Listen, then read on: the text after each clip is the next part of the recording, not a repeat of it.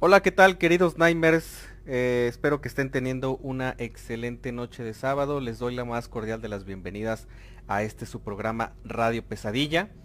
Eh, como cada semana, aparte de recibirlos con muchísimo gusto, pues les hago la petición para que cada uno de ustedes ahí en su casita nos apoye compartiendo esta transmisión, ya sea que lo compartan en grupos que conozcan, a que se lo envíen a través de algún mensaje a personas que les gusten estos temas del terror o de la forma en la que ustedes puedan compartirlo. Créanme que eso nos ayudará, nos ayudará muchísimo para llegar cada vez a más hogares y que este proyecto poco a poco vaya, vaya creciendo. Mi nombre es Gustavo Alcalá y pues bueno, eh, también saludo de este lado hacia mi lado derecho con muchísima emoción y muchísimo gusto a mi compañera y amiga Salma Contreras. ¿Cómo estás? Para comenzar con este capítulo. Bienvenidos Mimers, contándoles que pues sus relatos son parte importante de este proyecto, así que los vamos a estar recibiendo sus relatos, sus historias, todas sus anécdotas de esas cosas que les han causado terror, paranormales, todas estas cosas de misterio las estamos recibiendo en el WhatsApp 52 618 145 56 55 o bien pues nos pueden mandar directo su audio o escribirnos a radiopesadilla.com. Así es mi querida Salma y pues bueno también siguiendo hacia la derecha como ya es tradición en esta mesa te saludo con muchísima emoción eh, mi querido hermano Oscar Hernández ¿cómo estás? Buenas noches. Buenas noches Gus Salma y a todos los Nightmares que ya están un sabadito más aquí en Radio Pesadilla, ¿verdad? Eh, ya tenemos algunos saluditos de parte de aquí de nuestros queridos Nightmares, ¿verdad? Aquí, discúlpame si lo digo mal, no sé si es López o Lupis, vea. Este, pero pues nada más dice LPZ, ¿verdad? Pero dice, hola, ya me hacía falta mi dosis de radio pesadilla. Saluditos a todos. Eh, también un saludote a Laura Vargas que dice, hola, saludos chicos, un saludote. Berenice Burrola, ya extrañaba escucharlos. Buena noche de pesadillas. Así es, excelentísima noche. Sakura Mitsuki ya está también ahí conectada y nos está diciendo buenas noches. Y a ver, eh, pues Laura Vargas nos está diciendo que no se escucha. Digo, no sé si solo a ella. Ah, no, ¿sabes qué? Más bien fue porque ah, e, esta noche por ahí les extendemos una, una pequeña disculpa porque eh, duró un poquito más eh, el contador de la pantalla que ponemos al inicio antes de la transmisión. Entonces fue en ese momento en el que nos puso que ah, escuchaba, pero todavía no arrancábamos oficialmente. Entonces, pues bueno, pues ahí están los primeros comentarios. Saluditos, saluditos a todos. Por acá nos dice, dice soy Fabi López. Por acá. Eh, ajá, ajá, ok, ok. Ya, ya hacemos ahí la, corrección. Y pues bueno, sean bienvenidos todos los que se vayan integrando a esta transmisión o ya sea que nos estén escuchando a través de nuestras plataformas de podcast. Eh, entonces, pues con esto comenzamos el capítulo número 29 de la tercera temporada de este su programa Radio Pesadilla. Por favor, no se despeguen que vamos comenzando.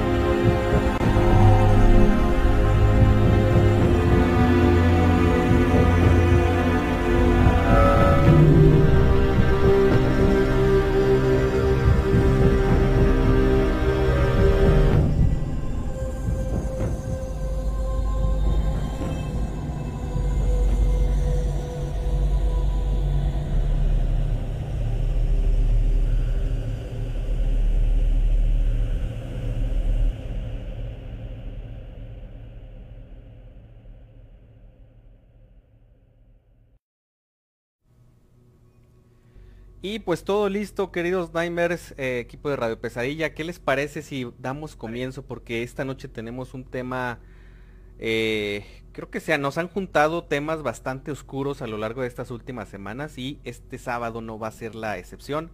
Pero ¿qué te parece si comenzamos contigo, querida Salma, para que nos platiques más o menos de qué va a ir el tema? Eh, pues ahora sí que dark y, corrompedor de la noche. Vamos a, relatarles una historia, un caso real que ocurrió el 8 de octubre del 2007. La policía recibió un reporte sobre un hedor que salía de un departamento en el inmueble ubicado en Mosqueta 198 en la colonia Guerrero. Debido a este reporte, los policías se presentaron en el lugar para investigar la causa de tal peste. Tocaron la puerta y José Luis Calva Cepeda abrió pues despreocupado. Sin embargo, en cuanto los oficiales entraron al departamento, un hombre salió corriendo, bueno, el hombre salió corriendo y trató de escapar saltando desde su balcón. Pues obviamente extrañados los policías, lo siguen y a pesar de la altura, este hombre sobrevivió. Se paró y continuó corriendo. Sin embargo, unos metros más adelante, pues para su mala suerte fue atropellado por un taxista, quedando gravemente herido. Los policías, pues al ver esta situación tan sospechosa, empezaron a investigar el lugar en el que estaban. Este departamento tenía una esencia lúgubre. Se encontraban en total oscuridad. Todas las luces estaban apagadas y el lugar solo estaba iluminado por velas de diferentes colores. En un rincón, una caja llena de zapatos de mujer y en el refrigerador, Nightmares. Encontraron una pierna y un brazo. Dentro de la caja de cereales hallaron huesos y sobre la mesa de la cocina lograron ver un plato con una escena que los horrorizó por completo. Un plato con carne humana, acompañado con limones para aderezar. Por otro lado, en el ropero encontraron el torso desmembrado y un traje con dos pedazos de aluminio que simulaba unos senos. También se encontraron con una cuna con ropa de bebé y lo más extraño, un altar con cuchillos, libros de brujería y textos de terror, así como un póster del ya conocido Hannibal Lecter y varios poemas y textos escritos por el mismísimo inclino que acababa de huir de esta escena tan horrible. Nightmares, esta noche les traemos la escalofriante historia de un autoproclamado escritor del terror, poeta y dramaturgo, que según es autor de más de 800 poemas, 10 novelas, 8 obras de teatro, varios guiones para cine y también de un gran crimen. Esta noche hablamos de José Luis Calva Cepeda, mejor conocido como el caníbal de la colonia Guerrero. Ok, fíjate, eh, ahorita que estabas describiendo esa, esa escena con la que se encuentran los policías, em, ojo, estamos hablando que estamos, eh, estamos ubicándonos en la Ciudad de México. Eh, yo creo que ningún policía de nuestro país y yo creo que hasta de muchísimas partes no están acostumbrados probablemente a encontrarse o sea, sí, sí ven cosas muy, muy difíciles de digerir, este, pues, asesinatos, accidentes y demás situaciones. Pero algo con estas características estoy seguro que hasta la fecha les ha de seguir dando escalofríos a quienes pues tuvieron la mala suerte o más bien buena suerte de haber pues, dado con ese lugar. Pero conforme lo ibas explicando cada vez me asqueaba más. Entonces creo que va a ser un, un tema eh, y un personaje que nos va a dejar con el estómago revuelto. No sé, Oscar, ¿tú qué opinas? Sí, fíjate, me acuerdo haber oído este caso curiosamente, pues cuando pasó todo el, boom, ¿verdad? Cuando fue este encuentro. No hace mucho, ¿verdad? No, no hace mucho, o sea, 2007, o sea, nosotros ya, este, pues ya teníamos bastante, eh, pues expertise, ¿no? Un poquito en, en, la vida, ¿no? O sea, sí, estamos grandes, ya, no estábamos tan, tan, jóvenes, ajá. Sí, exactamente, entonces, eh, porque ya hemos escuchado ciertos temas de terror, claro, pero no. Lo que pasa es que cuando uno es más joven, como que no pone tanta atención en las noticias, ¿no? o sea, como que, ajá, o sea, no, no prestas mucha atención a muchas cosas, ¿no? Sí. Eh, pero cuando pasó esto, pues digamos que nosotros ya, viste, pues ya estábamos más alertas, ¿verdad? Ajá. Y sí fue un caso bastante, bastante interesante, ¿verdad? Porque pues salió obviamente a nivel nacional. Sí. ¿Verdad? Y recuerdo... Es aterrador, sí. Sí, o sea que si bien no me quedé helado, o sea, por, por lo atroz del asunto, ¿verdad? Sí me llamó mucho la atención, porque pues era precisamente la primera vez que me tocaba ver una noticia de este tipo, ¿no? O sea, hablando de, de estas situaciones. Sí, claro. Porque si se fijan, eh, veces anteriores que hemos hablado también pues de, de algún caníbal, ¿verdad? O, o, de alguien que cometió algún acto parecido, Ajá. pues generalmente eh, ocurrieron en los 70s, 80s, ¿verdad? Eh, o principios de los 90s, ¿no? Entonces, pues para mí este era un caso este, sumamente nuevo, interesante, ¿verdad? Eh, en el que pues obviamente no teníamos el internet que tenemos ahora, pero pues ya había información, ¿verdad? Ya, ya, ya muchas casas ya tenía, ya podían contratar sus servicios de internet, todo. Sí. Le abundaban los cibercafés en esas fechas. Entonces, pues fue muy fácil, me acuerdo, el, el entrar, el investigar y, y el y, y el y el ver, pues ahora sí que una noticia de esta magnitud, ahora sí que con todo lo que representa, ¿no? Entonces, muy interesante este caso, ¿verdad? Sí. Que lo vamos a estar, pues más adelante, ahora sí analizando. Así es. Entonces, bueno, por ahí eh, yo creo que con esta introducción tan escalofriante ya ustedes se pueden dar una idea de lo complicado que va a ser eh, la travesía por la oscuridad de esta noche, pero ahora sí que pues de eso se trata la pesadilla de la noche. Entonces, muchachos, ¿qué les parece si pasamos a nuestro primer bloque de relatos antes de continuar platicando sobre este caso tan pues tan tan turbio? Eh, tenemos varios relatos que nos hicieron llegar a través de pues esta semana y pues creo que sería bastante genial ya poderlos compartir con toda la audiencia.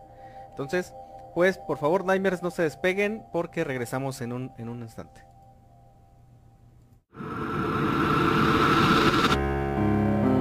Estás escuchando Radio Pesadilla. No te vayas.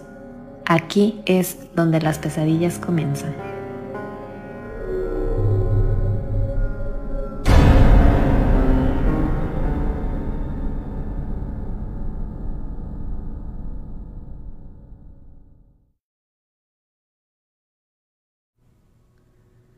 Y pues queridos Nightmares, eh, pues damos inicio a este primer bloque de relatos.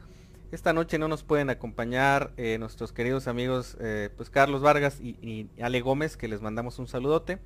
Por cuestiones personales por ahí no pudieron eh, estar durante esta transmisión, pero les mandamos un, un, abrazote fuerte. Entonces, pues vamos con el primer relato que nos llegó. Este es un relato que es enviado por Cristina y dice más o menos así. ¿Qué tal? Buen día. Mi relato trata sobre el espíritu de un niño. Hace unos años se movían las cosas de mi habitación. Más concretamente, un globo que me había regalado una amiga de prepa. Parecía que alguien o algo le pegaba. Sin embargo, no había ninguna corriente de aire. Los días pasaron hasta que me tocó verlo. Se iba formando su silueta en el marco de mi puerta. Era un niño como de unos 5 o 6 años. Corte de cabello de casquito, camisa blanca y sudadera rojiza. En donde se suponía que tenía los ojitos tenía solo cuencas negras y vacías, y no se le veían las piernas. Pasó el tiempo y descubrimos que una vecina de la otra calle parecía tener el mismo fantasma. Sus hijos jugaban con el niño, no recuerdo por qué se dio la oportunidad de que ella excavara en su patio, pero encontraron una bolsa con ropa de niño y otra con lo que parecían ser cenizas. Ok, a ver muchachos, eh, opiniones acerca de este caso. Uy.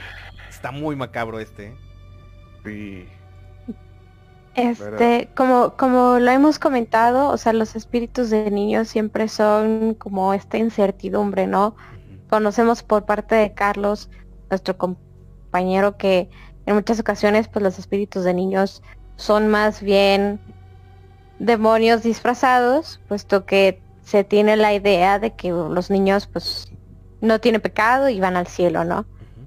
Pero ya eh, escuchando la historia completa de que estaban pues quizás los restos de este niño o de este ser y, y, que quizá no tuvo una muerte como tranquila entonces sí nos hace pensar que que pues realmente es el espíritu de un niño que está vagando. Y, y que está pues vagando entre, entre varias casas, ¿no? Porque pues Sí. también comparten la historia con la vecina, entonces sí está muy, muy tenso. Y más porque a como lo describe, Ajá. ella vio la silueta completa, o, Sí, o sí, sea, bien, bien estructurado, vaya. Aunque sin piernas, pues se fijó perfectamente en- los ojos. Igual y quería hacerse ver como en busca de ayuda o algo así. No sé qué tú pienses, Oscar.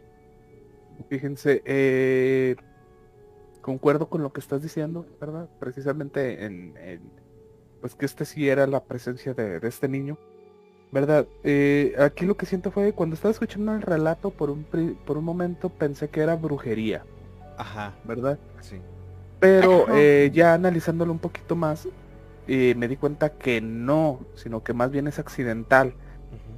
Eh, digamos que alguien pues enterró a lo que viene siendo a un niño, no sabemos las causas de la muerte, ¿verdad? Sí.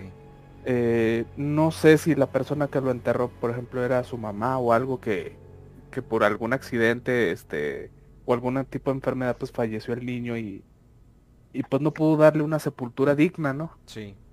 Este, pero también pues pudo ser otras cosas, ¿no? A lo mejor pudo el niño haber sido víctima de, de, de, pues de la delincuencia o algo, ¿verdad? No Sí. sabemos las causas, ¿verdad? Por lo que eh, se dice, pues englobando todo esto, a lo que quiero llegar es, no se le dio pues la, la digna sepultura y por eso anda pues digamos su presencia rondando en los alrededores, ¿no? Por eso los vecinos y, y- y en esta casa y, y tanto los vecinos pues tienen este tipo de, de situaciones, ¿no? Sí, de Eh, lo que yo recomiendo sería ahí que lleven la presencia de, de algún sacerdote, ¿verdad? Para que puedan hacer una oración, ¿no? Por el niño, para que puedan dar, este, ahora sí que los ritos necesarios. No digo que lo entierren ahora sí que en, en- en el panteón tal cual, ¿no? Porque creo que a estas alturas pues es muy complicado, ¿no?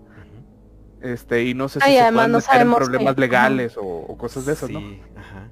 Este, pero Claro, si ya pudieran llevar, digo, algún clérigo o algo que pueda, o sea, que, que tenga el poder y, y, y les dé, ahora sí que, pues, eh, eh, los, lo- los, ¿cómo se dice? Pues, Pues los lo, lo oficios, camine, ¿no? ¿no? Sí, ajá. Ajá, digo, a lo mejor de esta forma el niño pueda descansar en paz, ¿verdad? Y, y dejen de ver esta, pues, esta situación. Esta presencia. Así es. Fíjate que, pues bueno, ahí, ahí está este relato. Sería bien interesante que nos platicaran qué hicieron con tanto la ropa que encontraron como con estas, eh, pues aparentes cenizas de, de, pues restos Aparentes humanos. cenizas. Ajá. Porque eh, mucho depende, no sé si se deshicieron de ellos de, de qué manera, pero este, pues ojalá que al menos, pues esta alma, si se trata de un alma que no puede descansar, pues pueda llegar a, a trascender. Y pues obviamente también a dejar de manifestarse, porque ya, o sea, imagínate, ya eran dos familias las que lo veían y hasta los niños de la familia donde encontraron este, pues este entierro eh, clandestino, por así decirlo, eh, pues jugaban con él, o sea, eso ya Ajá. está en otro nivel, este, y es bastante, bastante macabro. Entonces por ahí, muchísimas gracias por ese relato y vamos por un segundo en este bloque. Este relato nos lo envía a Sara Ángel y dice, esto le pasó a mi abuelito en Oaxaca. Él solía ir a cazar, la mayor parte solo. El cazar en esos tiempos no era prohibido y para ellos era una fuente para llevar alimento para la casa. Ese día se alistó para salir a cazar. Llevó su rifle, balas y su lámpara. Salió para el monte y se adentró en él. Comentaba mi abuelo que su plan era conseguir un venado e iba con esa mentalidad de encontrar y llevarlo. Dice que buscando encontró un llanito y vio un venado enorme, con su cornamenta grande, su pelo brilloso, perfecto para comerse. Él se escondió en unos matorrales que están cerca de ahí. Sigiloso sacó su rifle apuntando al venado y cuando jaló el gatillo no disparó. Apresurado bajó la mira para revisar su rifle y al ver que estaba bien alzó la mirada. Y frente a él estaba el venado parado en dos patas, riendo. Le habló por su nombre y le dijo que si no pensaba dispararle, pues su carne era demasiado rica. Que se acercara a él. Que no le haría nada, solo quería verlo bien. Mi abuelo sacó de su morral una botellita de aguardiente, le dio un trago y dio media vuelta y se alejó de ahí, tratando de regresar a su casa. Pues él, que años eh, iba y venía en el monte, se había desorientado en esa madrugada. Decía que a lo lejos se escuchaba una risa macabra y que parecía que susurraban cerca de él, diciéndole que regresara por el venado. Obviamente él ya no regresó y pudo encontrar el camino a su casa cuando ya estaba amaneciendo. Ok, a ver, esto está muy interesante. Em, ojo, hay, hay, que mencionar que obviamente no solamente la gente del campo y, y, quienes se dedican a cazar son personas con un carácter bastante, bastante fuerte en el sentido de que obviamente les aseguro que no se asustan con facilidad, les aseguro que son personas no tan susceptibles a sugestionarse o simplemente pues ya conocen su oficio, o sea, conocen el campo, conocen los ruidos que hay en el entorno y no es común que ellos eh, lleguen a reaccionar como de una forma asustadiza. Eh, muchachos, no sé qué opinan de este relato porque está, está muy muy interesante. ¿Qué, ¿Qué, pudo haber sido esa figura que él encontró? No. Ay, estos eh, que se transforman, no sé si tú tengas el nombre, Gus. ¿Un nahual? Como un nahual, gracias, gracias. ¿Un nahual? Sí puede ser. Como una especie de nahual, o sea, desde el punto en que en que se para en dos patas, que, que sí. puede ser a lo mejor cualquier animal, pero ya que, que vea que se ríe, que se burla, que lo atrae, que le habla, me parece bien mm, bien raro, de verdad. O sea, los temas que hemos escuchado, que hemos leído, más relacionados con algo así, Ajá. son los nahuales, que son estas criaturas que tienen el poder de, pues, de modificar su anatomía, ¿no? Sí. Pero sí está bien escalofriante. Incluso estaba eh, ahorita tratando de investigar como que alguna leyenda que tengan o algo así en Oaxaca, pero pues, no he encontrado nada. Entonces, me parece todavía más extraño Pero, y, y, pues sí, qué miedo.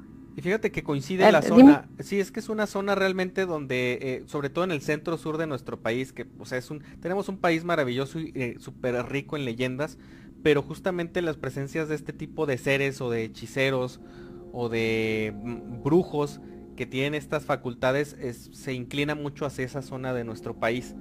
Entonces no descartaría yo una presencia similar porque prácticamente se mofó de, o sea, se burló de él.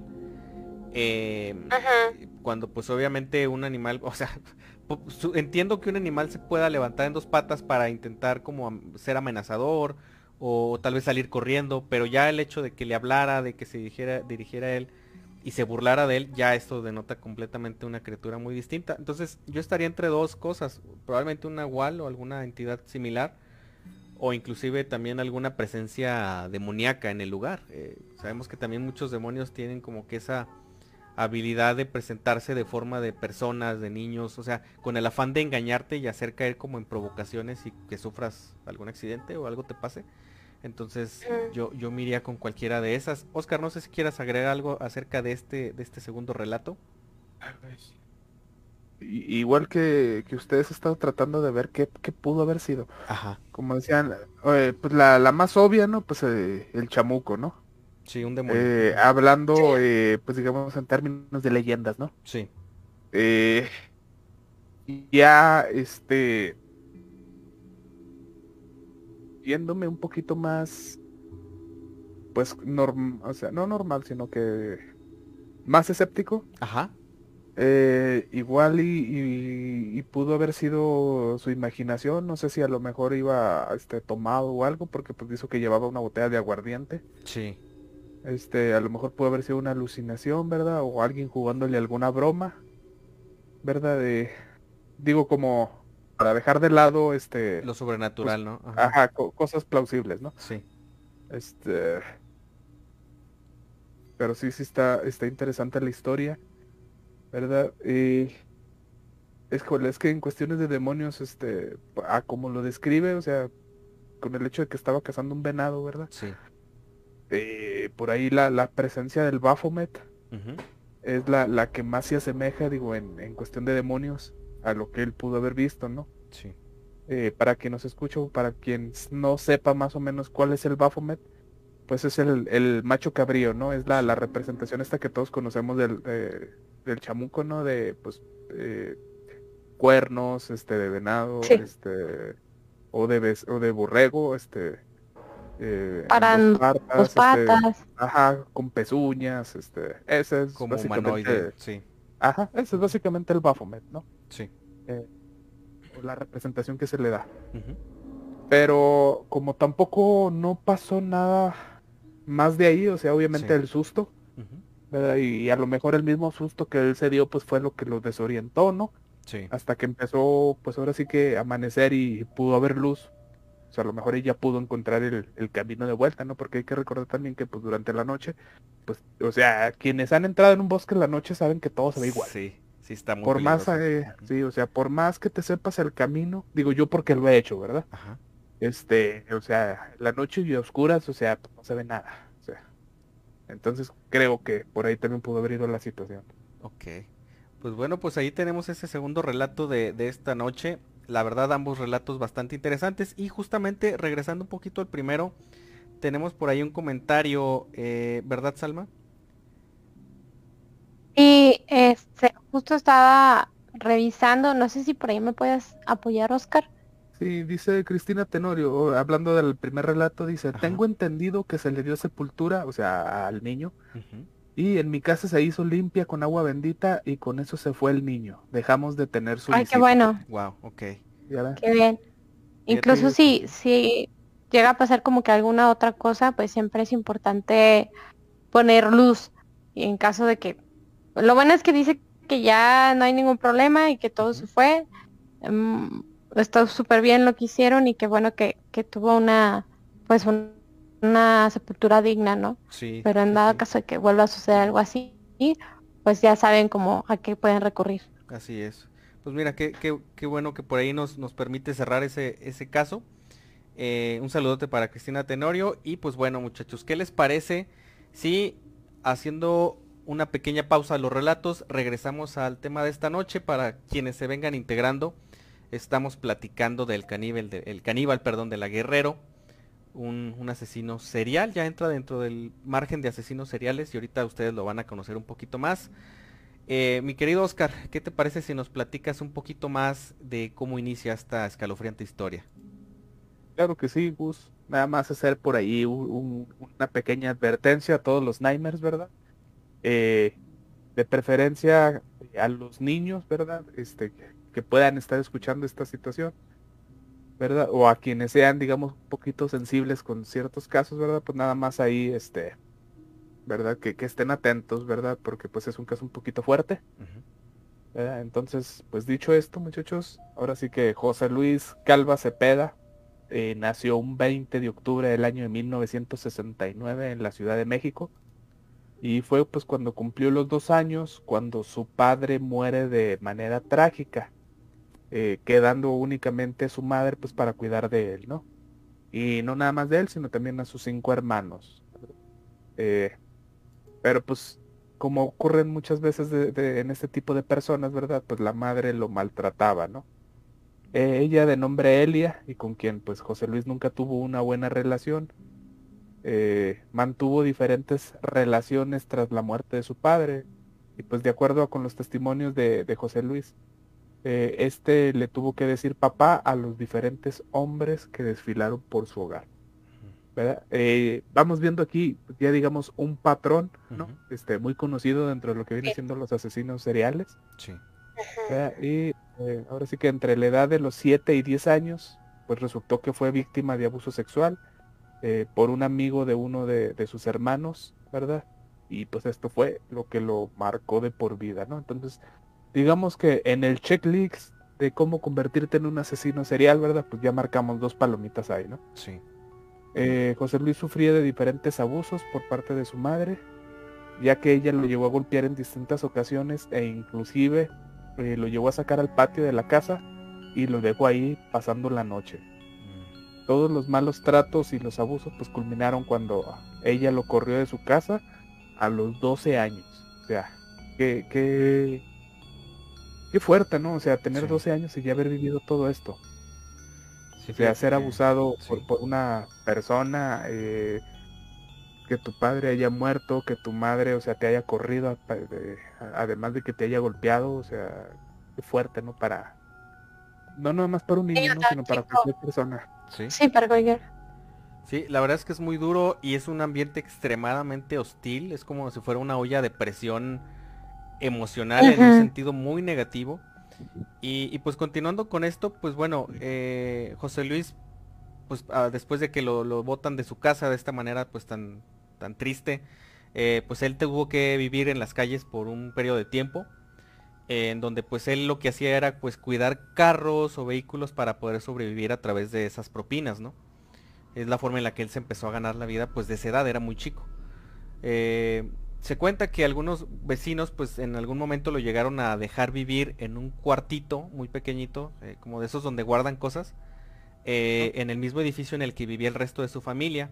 Y él tenía una pequeña ventanita desde donde él lograba ver pues eh, el área donde su madre vivía con sus hermanos. Entonces se dice que esto también aumentó mucho como que ese cúmulo de sentimientos negativos hacia su mamá. O sea, porque él veía como a los demás y los cuidaba y andaba al pendiente de ellos y él prácticamente pues este lo había echado, ¿no? Entonces generaba más rencor el, hecho de que él tuviera la opción de, ver cómo ellos se llevan como si nada, hasta cierto punto, ¿no?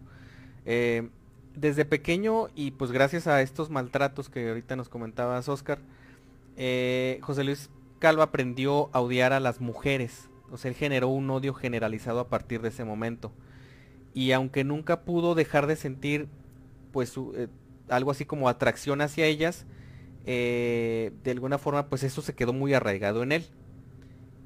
Ya una vez que José Luis llega a, pues a una edad adulta, él conoció a una mujer de nombre Aide, de la cual pues se enamora y se casa con ella.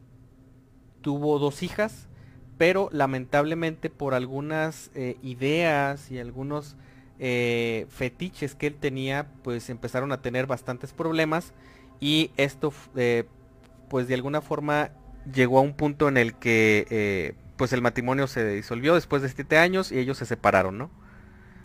Entonces tras el divorcio pues este señor que ya después fue conocido como el, el caníbal de la Guerrero entró en un periodo bastante bastante depresivo y él para desahogarse lo que hacía pues es que empezó a escribir se dice que a lo largo de su vida escribió más de 800 poemas, eh, novelas, obras de teatro, eh, incluso intentó hacer varios guiones para cine que de hecho le entregó a actores muy reconocidos de los 90 y ya casi llegando a los 2000 entonces em, prácticamente pues sí hubo trabajo que de alguna forma trató de hacer llegar a, personas influyentes pero pues de ahí a que se hayan realizado pues realmente no no no ocurrió no eh, y mucho en parte era porque mucho de lo que él escribía tenía obviamente plasmada eh, la extraña visión del mundo que él poseía, ¿no?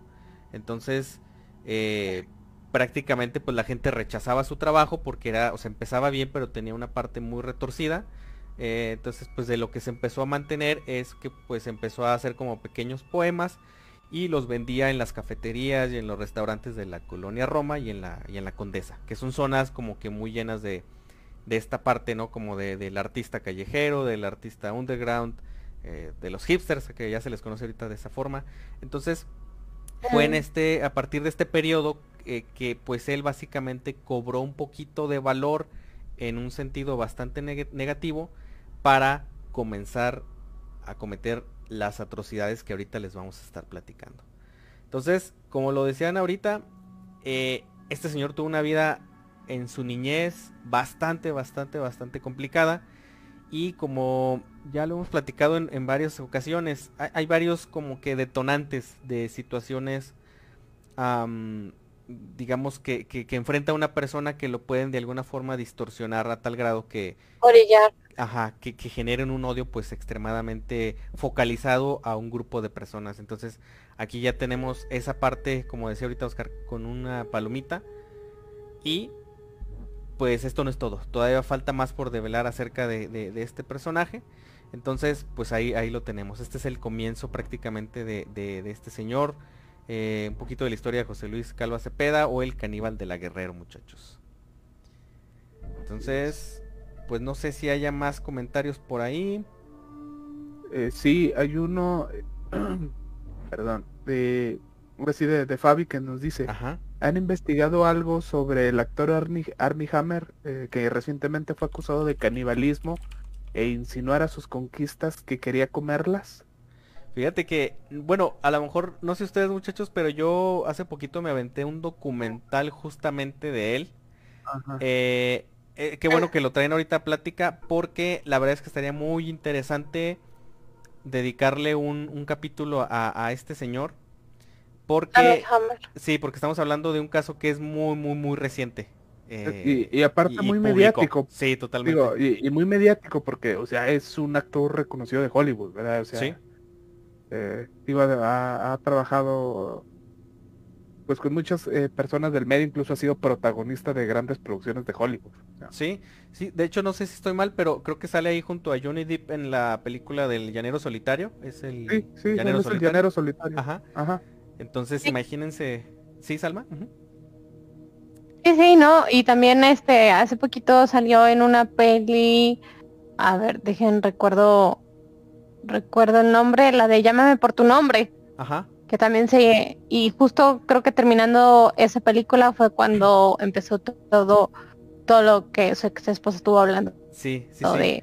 pues lo expuso básicamente del canibalismo ajá y, fíjense lo que pasa es con, el tema del canibalismo que al ratito lo vamos a abordar un poquito más eh, pues eh, digamos de fondo con, con, este personaje del que les, le estamos platicando esta noche pero comienza como una especie de deseo o sea como cualquier fantasía de cualquier índole, ya sea emocional, sexual o de, lo que ustedes quieran.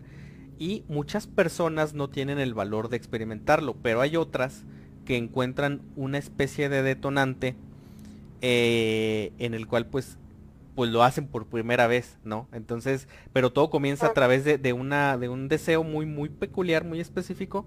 Y fíjate, en este caso, pues este, hay personas que escriben, hacen, hacen historias relacionadas con este tema para desahogar o para tener una pequeña válvula de escape, pero pues hay otras que cruzan esa, esa barrera, ¿no? Entonces, eh, esta noche, pues en el caso de José Luis Calva, sí, sí cruzó, ajá, fue justamente ese caso. Entonces, por ahí, gracias a, a, Fabi que nos platica de ese, y nos pone ahora sí que en, el radar a, ese, a ese actor, y créanos que, que más adelante vamos a estar programando un tema especial porque también está bastante turbio, ¿eh? O sea, está muy, muy oscuro como una persona que ustedes ven en la pantalla del cine y exitosa y, eh, con, buena presencia, o sea, una persona eh, guapa o bonita, no sé.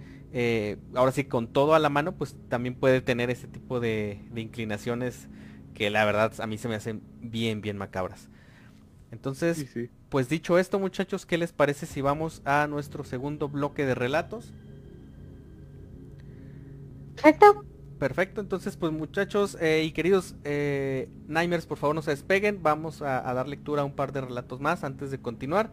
Así es que si quieren animarse, todavía es tiempo, si quieren contarnos alguna historia o algún relato que les haya llegado a ustedes o les haya ocurrido directamente, por ahí está nuestro WhatsApp para que nos lo hagan llegar o a través de nuestra página web. Entonces, no se despeguen que vamos a nuestro siguiente bloque de relatos.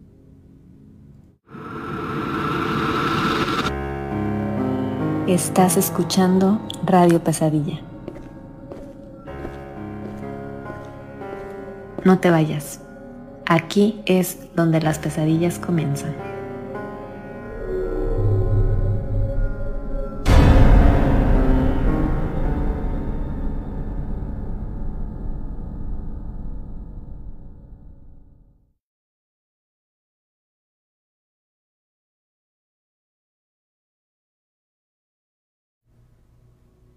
Y pues queridos Nightmares, eh, siendo las 10 horas con 53 minutos, vamos a ir directamente con nuestro segundo bloque de, anécdotas, de relatos. Y la siguiente nos la envía eh, Cristian Martínez. Dice, en mi casa se ve algo. Yo le apodé la niña porque solo la he podido ver en contadas ocasiones. y siempre es como una niña, pero por lo general siempre se ve como algún familiar de mi casa. Siempre de espalda y cuando le sigues porque crees que es alguien de, tu, de la casa, desaparece enfrente de ti. Y ahí es donde te das cuenta que se trataba de la presencia que nosotros llamamos la niña.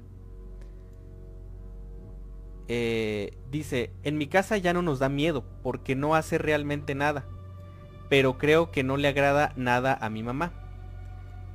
Y a menos si se pone a fregar porque a veces eh, podemos verlas por los espejos como una sombra o una cara. Y al frente de mi refrigerador hay ventanas que parecen espejos y se puede ver nuestro reflejo. En una ocasión vimos a mi prima parada detrás de mi madre y que ésta le jala el chicote del pantalón y pues pensamos que era mi prima. Ya íbamos a regañarla porque ya estaba, eh, pues lo estábamos viendo cómo estaba molestando a mi mamá. Dice aquí, eh, cosa que era extraño porque mi mamá nunca se comportaría, eh, con mi mamá nunca se, mi prima se comportaría de esa manera y mucho menos, este, pues con mi mamá, ¿verdad? Dice entonces, se iba a la, a la sala como si nada y mi mamá también la vio ella. Cuando estaba a punto de regañarla, vimos que desaparecía justamente en la sala y empezamos a buscar a mi prima en la casa para saber dónde estaba. Ella estaba en el baño, así que era obvio que no fue quien jaló a mi mamá o quien la estaba molestando. Ok, a ver, aquí ya es una entidad oh, muy diferente. E, esta es una entidad sí, claro. total, totalmente distinta porque si se fijan aquí ya las intenciones no las veo yo como a lo mejor un alma pues perdida o desubicada.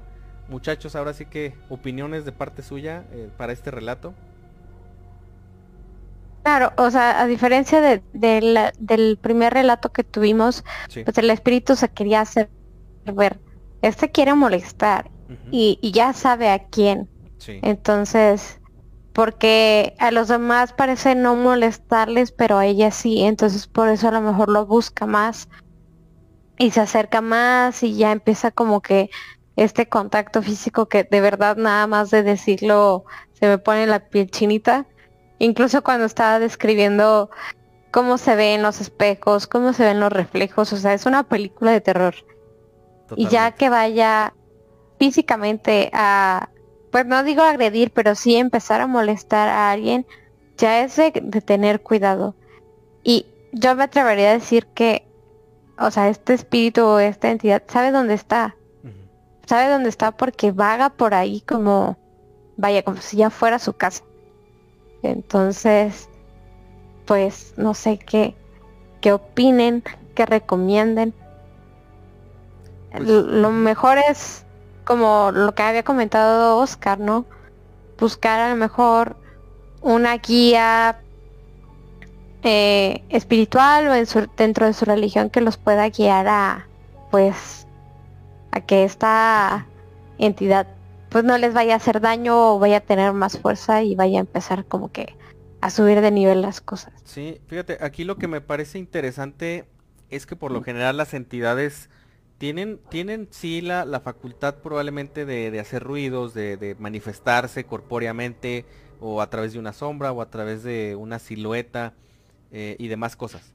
Pero ya el hecho de que puedan tocar a una persona y la puedas percibir como una persona y pues incluso a confundir con, un familiar de la casa, eh, me deja mucho que pensar porque por un lado se, sabe que las entidades que tienden como a tener más contacto físico, eh, pero agresivo, pues estamos hablando de algo más bien agresivo, o sea, con la intención directa de lastimarte, son los poltergeist, que son como proyecciones psíquicas de una persona que tiene alguna represión emocional. Eh, así para decirlo de una forma muy sencilla, pero que toma conciencia con pues esos deseos oscuros de, de la persona que lo está proyectando.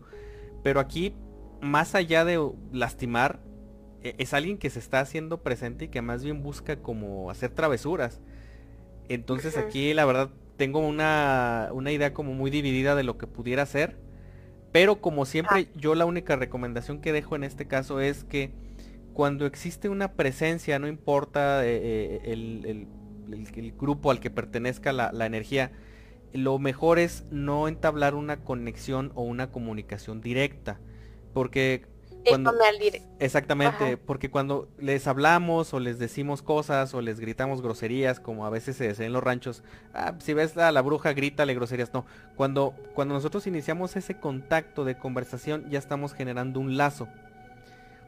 Y este lazo, según muchos autores, ya es lo suficientemente fuerte como para que esa energía se apegue a esa persona que le está hablando o que le está contestando o que la está buscando, etcétera. Entonces ahí mi recomendación sería esa, digo, a sabiendas de que desconocemos realmente de dónde ah, o a qué fenómeno pertenezca pues esta, esta presencia. Pero sí es, es una película de terror en, la casa, de verdad está, está tremendo acostumbrarse a eso, ¿eh? está muy complicado. Sí, no, no, aparte no es algo a lo que deberían de acostumbrarse. No, no es para nada normal, así es, o sea, mm, no... No, es normal. No, no, es normal acostumbrarse a ese tipo de fenómenos y, pues ahora sí que, como dices, busquen algo de ayuda de su... Eh, alguna guía espiritual de la religión o, de la fe que tengan y, tratar de, sacarla de la manera que sea, porque sí... Eh, igual también les serviría investigar un poquito el contexto del espacio, que, era antes, que hubo antes, este, o si siempre han vivido ahí, pues qué había en el terreno antes de construir eso siempre devela un poquito eh, pues información acerca de lo que puede andar por ahí en la casa, pero créanme que no, no es para nada normal. Y pues vamos con el segundo relato. Este nos le envía Pepe y dice, en la empresa donde trabajo al sur de la Ciudad de México, los horarios de trabajo tienden a ser muy variados y durante algunos años estuve trabajando en el turno nocturno. Este comenzaba a las 3 de la mañana y terminaba entre 11 y 12 del día. Yo vivía en ese entonces en el extremo norte de la ciudad, lo cual me hacía manejar aproximadamente una hora de polo a polo. Cuando pasaba a la altura de, eh, para los que no conocen la empresa Baco, que es una curva algo continua, más de una ocasión se comenzaba a tocar la bocina de mi vehículo, sin razón ni motivo. Esto me pasaba muy seguido, pero no le daba importancia. Únicamente me, me limitaba a decir, pues es el aire. Eh, no me vayas a hacer nada, o sea, como que lo decía ahí para ver si alguien lo escuchaba, ¿no? O sea, como que en su, en su intención de eh, normalizar esa parte. Entonces él decía, no me vayas a hacer nada, no sé qué es lo que necesites, pero no me hagas tener un accidente. Hasta que un día en la recta antes de entrar a la dicha curva, la bocina empezó a tocar. Más continuo que lo normal, eh, eh, o más continuo que normalmente lo hacía. Algo me hizo pensar que algo no estaba bien y fue entonces cuando llegando a la entrada de la curva vi a un hombre que salió de la nada corriendo por el carril de baja velocidad, pero corriendo al ritmo del auto. Lo único que se me ocurrió fue acelerar y él se emparejó al auto, al grado que cuando estaba junto a la puerta del copiloto volteó, me miró y sonrió. Pero era un hombre normal, no tenía ninguna apariencia extraña ni ropas raras. No puedo decir claro lo que observé a detalle, pero su sonrisa no la olvidaré.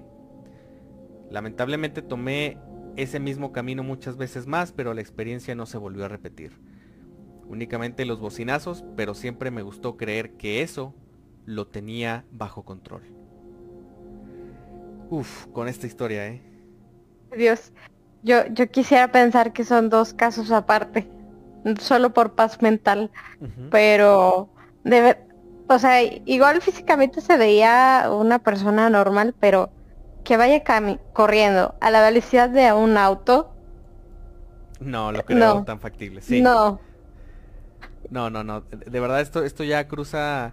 Eh, mira, me, encanta que los relatos que hemos tenido esta noche eh, han sido bastante valientes en el sentido que se han, se han impuesto ante la situación adversa, porque en este caso pues eh, nos dicen que pues se acostumbró y él se decía a sí mismo como que en el afán de no sugestionarse de que fuera algo peligroso, de que, también, ¿no? ¿sabes que Ándale, también de agarrar valor. entonces, pero de alguna forma sí creo que son dos presencias diferentes Quiero ah, creerlo también. Probablemente una trataba de evitar que algo malo sucediera Y en el caso de, de ya de la presencia que logra ver, a mí más allá de eso, sí, me da, me da la sensación que, que, es la que estaba provocando que, que algo negativo sucediera. Eh, no, no imagino yo que haría si veo que alguien con características totalmente normales se empareja a mi auto manejando. Eh, la verdad yo creo que eso ahí me haría desconcertarme lo suficiente, pues incluso para tener un accidente. Entonces, Ajá, de alguna forma pues la bocina evita o lo pone como sobre aviso para que esté alerta. Ajá, exactamente. Muy cierto. Probablemente, o sea, ya viéndolo como desde otro sentido. Sí. Y, y también porque él lo tomó de esta manera, pues lo están alertando de que a lo mejor en ese lugar tiene que tener cuidado, tiene que tener precaución. eh, ya porque pues no es normal para empezar que, que suene el claxon justamente en un solo lugar y a, o sea, si fuera un problema mecánico se hubiera presentado en otros lugares, ¿no? Sí, sí, sí, sí. Pero ya viéndolo de otro lado, pues quizás es una señal de alerta y hasta él lo tomó como tal, ¿no? De que, pues para que no le fuera a pasar ningún accidente. Así es. Oscar. Estaría, estaría interesante poder ir al lugar y sí. e investigar. Eh, más que nada, siento yo que lo de las bocinas, siento que el lugar debe de tener una alta carga eh, eléctrica. Ok. ¿Verdad? O, o, algún tipo de energía muy potente por ahí, ¿verdad? Pues para poder este que el, que el vehículo pues adquiera esa eh, energía de sobra, ¿verdad? Y, la convierte ahora sí que en el claxon, ¿no? Sí.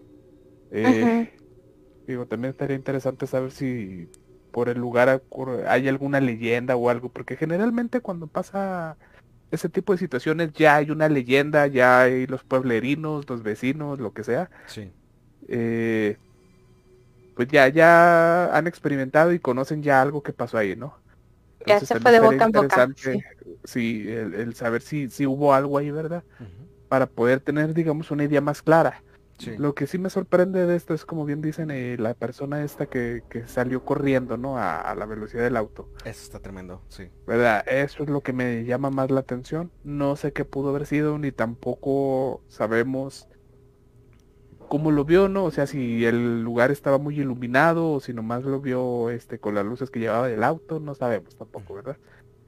Eh, por fortuna pues, dice que nada más lo vio pues como una persona normal, ¿verdad? Eso sí, corriendo a toda velocidad, pero como una persona normal. Eh, creo que eso ya es un punto a favor, porque eh, generalmente cuando nos llegan este tipo de historias, luego, luego, lo primero que notan son eh, el típico vestido de la mujer, ¿no? O sea, ya sabes, la, eh, el pelulacio negro, blanco, ajá, no tenía pies. Este, no se le ven los pies, ajá. Ajá, o sale volando, eh, este, situaciones, digamos, un poquito más fantasiosas. Ajá. Eh, y aquí, al menos en apariencia, se veía normal, ¿no? Sí. Entonces no sabemos tampoco, porque a lo mejor él no se dio cuenta y iba a una velocidad bastante baja y, pudo haber sido alguien que de verdad iba corriendo, ¿no? pero bueno, estaría, estaría muy interesante saber que realmente la zona, ¿no? No, no es que desconfiemos de él, sino más bien nos interesa saber qué, qué leyendas rondan por ahí, ¿no? Para poder este, tener una idea más completa. Sí, y, y, algo que quiero recalcar por ahí para todos nuestros Nightmares es que siempre es importante tener una perspectiva eh, crítica en el buen sentido cuando nos pasa algo, porque siempre es mejor como agotar todas las opciones lógicas del fenómeno, o sea, para encontrar una posible causa a cualquier fenómeno, y es hasta cuando se te acaban esas opciones lógicas cuando ya le puedes dar la validez de un fenómeno pues este sobrenatural, alguna presencia o algo así. En este caso yo no lo descartaría bajo ninguna circunstancia porque eh, para empezar, en las carreteras ocurre mucho la famosa paraidolia de que pues vas pasando y de repente crees ver a una persona que pasa junto a ti, o más bien que tú pasas junto a una persona, o a una mujer, o a un niño, y muchas veces es más bien como que ese juego mental de que ves una forma con ciertas características y tu cerebro lo adapta, lo asocias. exactamente. Y más si en el lugar ya hay una leyenda, pues dices, ah, aquí se aparece una niña, inconscientemente vas a ver una niña, si ves una silueta, una, una bolsa de basura blanca, ¿no? Vas a decir, vi una niña vestido blanco, este, junto a la carretera cuando pasé por ahí. Entonces, en este caso es diferente porque la para, o sea, este fenómeno no, no te sigue, o sea, no te persigue ni corre junto a ti. Y mucho menos a una velocidad considerable. Entonces, pues está muy interesante el relato. Muchas, muchas gracias. Menos sonríe. Y, y, peor que, fíjate, lo peor es todavía que le sonríe y dice que es una cara que no se le va a olvidar. Estamos seguros que tampoco a nosotros, simplemente por el hecho de haber leído el relato, ya se nos va a olvidar lo que cada quien imaginamos. Entonces, pues muchas gracias por ese relato. Y muchachos, tenemos algunos comentarios, ¿verdad? Así es. Fíjate, eh, tenemos eh, un comentario de Osvaldo, ¿verdad? Que dice, saludos amigos, llegué tarde, pero aquí ando. Un saludote ahí a Osvaldo, ¿verdad? Y, esperemos que haya llegado sobrio, ¿verdad? un abrazo. Y también ahí Fabi que nos dice, qué difícil tratar de buscar explicación lógica a algo que no la tiene. Me imagino el hombre sonriendo del relato y, siendo y siento escalofríos. Sí. Sí, qué aterrador. ¿Saben qué? Me imaginé mucho con este relato a la película de Sexto Sentido, que ya ven que hay un accidente y sale justo a un lado el rostro del que acaba de fallecer. Todo accidentado, ajá, sí, sí, sí. Sí, yo dije, no. Es cierto. Lo ha de haber visto así, qué miedo. Recuerdo escalofriante desbloqueado, Salma. sí. Entonces, pues bueno, eh, vamos a continuar muchachos, todavía tenemos algo más que platicar acerca de, pues del personaje que nos trae al tema de, esta noche. Y pues, ¿qué te parece Salma si seguimos platicando de el caníbal de la Guerrero? Así es. Bueno, eh, ahora hablaremos de sus víctimas. Y sí, sus en plural. El 9 de abril de 2004 se encontró el cuerpo descuartizado de una mujer en Tlatelolco.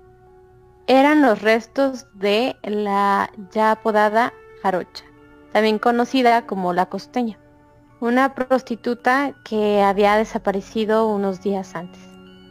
Tiempo después, el 30 de abril, se encontró el cuerpo, también descuartizado, de Verónica Consuelo Martínez, en las inmediaciones de Cuimalcubacán, Estado de México. Tras encontrar el segundo cadáver, la madre de Verónica comentó a la policía que su hija estaba saliendo, sí, con José Luis Calva Cepeda, un hombre en el que no confiaba y el que según aseguraba había sido el asesino de su hija. Inmediatamente después de la desaparición, su madre acudió al domicilio de José Luis. Sin embargo, este comentó que tenía meses de no ver a Verónica. Pero su madre pudo notar en los brazos de José Luis rasguños, que obviamente amplificó sus sospechas. Pero a pesar de la denuncia, la policía no actuó de inmediato y nunca pudo encontrar al presunto asesino. Fíjense, el día de su captura y después pues de ser atendido en el hospital Choco por sus heridas, eh, obviamente pues de la caída y el impacto que hubo en el vehículo, pues la prensa bautizó a José Luis Calva Cepeda con el nombre que lo conocemos todos, ¿no? El caníbal de la Guerrero, ¿verdad? Pero también se le asignó un segundo apodo, no tan eh, popular, ¿verdad? Pero eh, pues igual de importante que es el poeta caníbal. José Luis, pues después de los interrogatorios, eh, aceptó haber asesinado a Verónica Consuelo y a Alejandra Galeana, eh, que ella era pues, la entonces novia de José Luis con 32 años de edad. Eh, esta última pues, era la mujer que encontraron descuartizada en su departamento, la que al principio de este programa, pues ahí Salma nos decía que encontraron, pues ahora sí que partes de brazos y piernas, ¿verdad? En, pues en los sartenes, ¿verdad? En la estufa, todavía. y que la descuartizó, ¿verdad? Y para dársela de comer a los perros de la calle, ¿verdad? Así de, enfermo estaba este señor. Y pues deshacerse del cadáver, ¿no? Tal cual. Pero pues negó haber, según él, la, haber probado la carne humana. Sin embargo, pues las condiciones en las que se encontraron los restos de, pues, de su pareja, pues hicieron pensar todo lo contrario. ¿Verdad? ¿Por qué? Pues porque la situación era eh, bastante comprometedora, ¿no? Digamos, los cuerpos, la carne que encontraron los cadáveres, pues estaba, digamos, en situaciones bastante comunes en, lo que viene siendo la cocina, ¿no? inclusive, inclusive por qué estaban haciendo los pequeños huesos dentro de una caja de cereal, ¿no? O sea, digo, situaciones como esas es como que la que uno no se la cree de que no haya al menos haber comido un poco, ¿no? Sí. Eh, cabe mencionar que pues que nunca se le pudo comprobar el asesinato de esta mujer llamada La Jarocha, eh, ni de otras mujeres que se encontraron en el área limítrofe entre el Estado de México y pues lo que ahora conocemos como la Ciudad de México, ¿no? Así es. Y fíjense que... Adelante, ¿no, Salma? Sí, eh, al principio de, de, esta parte hablamos de Verónica Consuelo que pues la mamá buscó justicia sabiendo que pues tenía un antecedente con, con este asesino y si no es hasta que encuentran toda esta escena horrible que él mismo lo confiesa. Entonces, eh, sí, sí queda en duda esto que nos comenta Oscar, ¿no? De cuántos más no habrá hecho que solo por no haberlo confesado o por falta a lo mejor de, de evidencia, pues no se le, no se le culpó. Sí, fíjate que es bien interesante cómo eh, se distorsiona o cómo se va atrofiando eh, la vida de estas personas, o sea, estos asesinos seriales. Porque si se fijan, hasta donde sabemos cuando él estuvo casado y cuando él pues llega a tener dos hijas con, la mujer con la que estaba en ese entonces. No sé. Eh, de hecho se platica mucho de que durante esa época la mujer con la que estuvo casado fue su medicina. De tal oh. forma que ella frenó de alguna manera pues obviamente con la atención y con eh, llenando probablemente los, huecos que, su madre dejó en su niñez, pues ella de alguna forma estaba complementando y cerrando esa parte que ya a estas alturas, pues este señor, eh, eh, pues terminó como que ahora sí distorsionando totalmente, ¿no? O sea, al perder a su esposa y al perder a sus hijas, básicamente pues se vuelve a abrir esta herida o este, este vacío que él tenía desde pequeño y pues lo llena con, eh, pues cumpliendo esta, esta atrocidad, esta fantasía, pues que es comer carne humana, ¿no? Eh, por ahí se encontraron muchos objetos eh, en esta casa, digo, además de los que mencionamos, pero sí se sabía que este señor era, era una persona que se adulaba constantemente, muchos de sus escritos eran como que dirigidos a engrandecerse a sí mismo.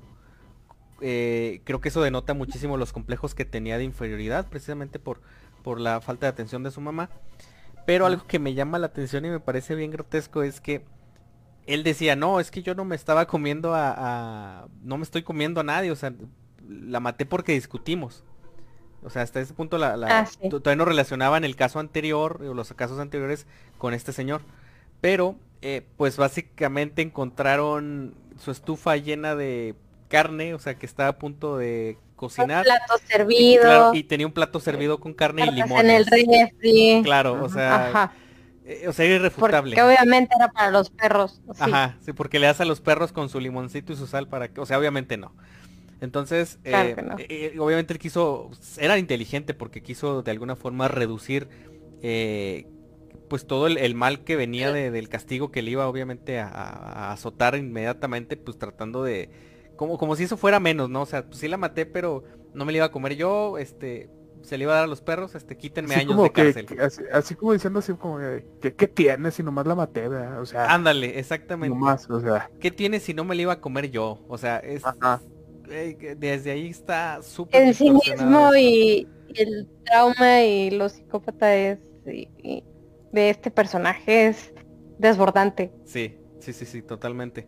Y, me da mucho escalofrío porque no estamos hablando de que haya pasado hace 40 años, hace 50 años, como muchos de los casos de los asesinos, llamemos, pues, eh, en serie primigenios, en el sentido de cuando se acuñó el término. O sea, no, estamos hablando ya de épocas muy actuales, todo esto y nosotros lo llegamos a ver en las noticias y estoy seguro que eh, si ustedes son muy jóvenes, seguramente sus papás los vieron. Eh, porque fue un caso extremadamente sonado y pues se destapó así que una coladera de, cosas bastante turbias a partir de este momento. Entonces muchachos, eh, pues dicho esto y antes de llegar a, nuestro último bloque eh, acerca pues de este escalofriante caso, vamos con el último relato de la noche. E, este relato es un audio relato, entonces por ahí para quienes estén en casa o si están escuchándonos a través del podcast, pónganse sus audífonos para que puedan escucharlo con mayor calidad. Entonces, vamos a nuestro último bloque de relatos. Por favor, no se despeguen, que esto todavía no termina.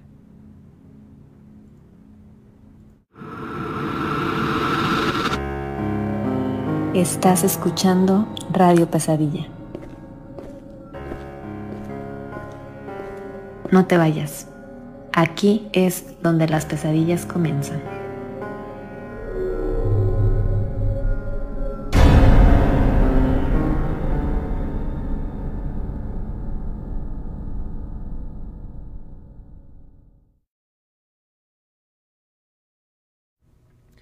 Y pues queridos Nightmares, eh, el siguiente relato justamente nos lo manda nuestra Nightmare Fabi López y dice lo siguiente, dice, hola equipo de Radio Pesadilla, lo prometido es deuda. Aquí les hago llegar el relato que prometí el viernes pasado. Quería compartir otro pero por cuestiones de trabajo ya no me da tiempo.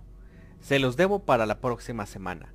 Les deseo una bonita tarde y les mando un gran saludo y un abrazo desde Guadalajara. Entonces, pues un saludote y un abrazo también de todo el equipo de Radio Pesadilla para Fabi López y pues escuchamos su relato con mucha atención. Hola equipo de Radio Pesadilla, muy buenas noches a todo su equipo, a todas las personas que están conectadas, escuchando. Les mando un gran saludo desde, desde Guadalajara.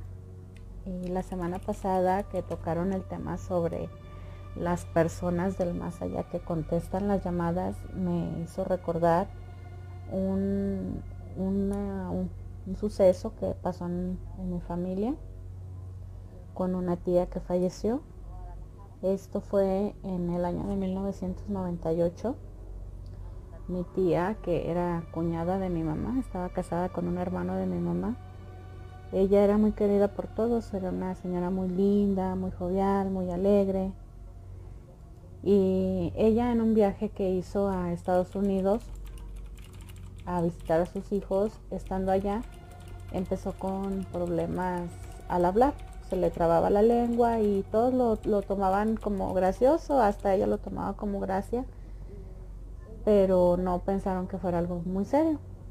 Ya de regreso a su casa, ella vivía en el estado de Sinaloa, viajaban por carretera y durante el trayecto ella se empezó a poner mal, empezó con mareos muy fuertes que no le permitían abrir los ojos porque sentía unos mareos muy muy fuertes.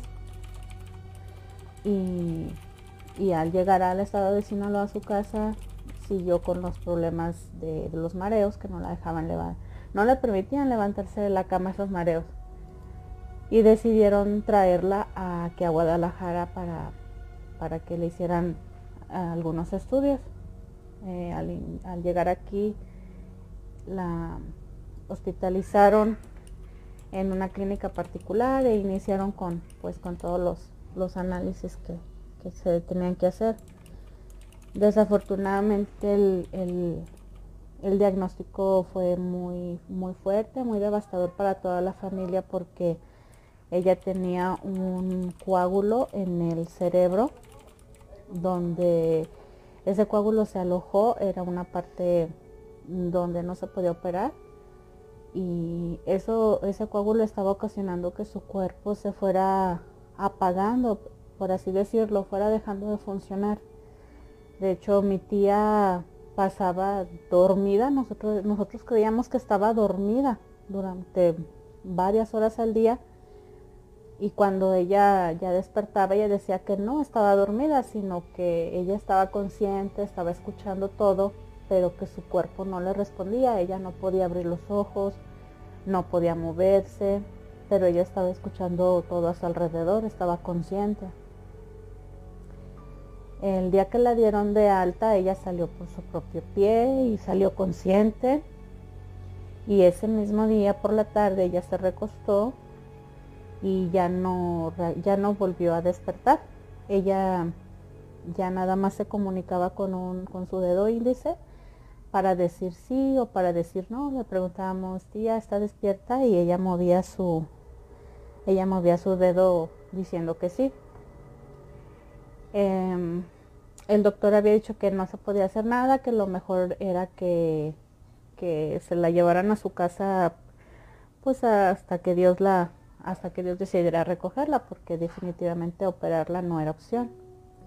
Y así se hizo, se la llevaron a su casa y una semana después mi tía falleció. Mi tía durante pues toda su pues todo el tiempo que la conocimos en reuniones con amistades, ella siempre externó el miedo que ella tenía de morir. Ella decía que su mayor miedo era morir y, e imaginarse estando en el ataúd en el momento en que el ataúd lo fueran cerrando y quedar en total oscuridad. Ese era su mayor miedo y su, y su pesadilla más, más terrorífica, decía ella.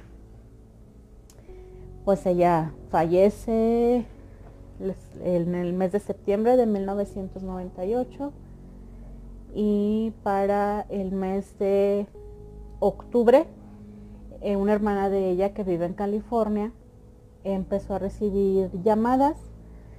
En ese entonces ya existían los identificadores de llamadas, pues ya apenas ya, ya se estaban conociendo aquí en México, en Estados Unidos pues ya los tenían y el número era desconocido y la señora cuando contestaba eh, solo escuchaba estática y duraba unos segundos y se cortaba la llamada. Y así, así estuvo recibiendo ese tipo de llamadas y ya para el mes de noviembre las llamadas fueron más continuas, más, si antes recibía una llamada, ya en el mes de noviembre empezó a recibir más de una llamada al día, igual escuchando lo mismo estática. Y, conforme se iba acercando el mes de diciembre, la señora empezó a escuchar,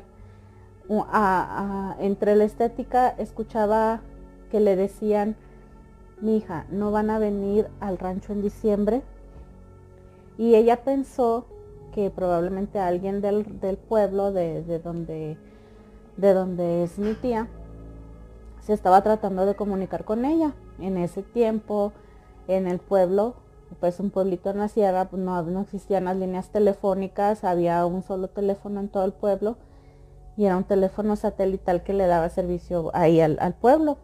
Le, uno llamaba y decía, eh, hola, soy de la familia de fulanito, quiero hablar con su tanito, este, le voy a marcar en media hora y ya las personas de la caseta le mandaban a hablar a la persona, ya la persona se arrimaba y, y ya hablaban con su familiar. Así funcionaba en ese entonces.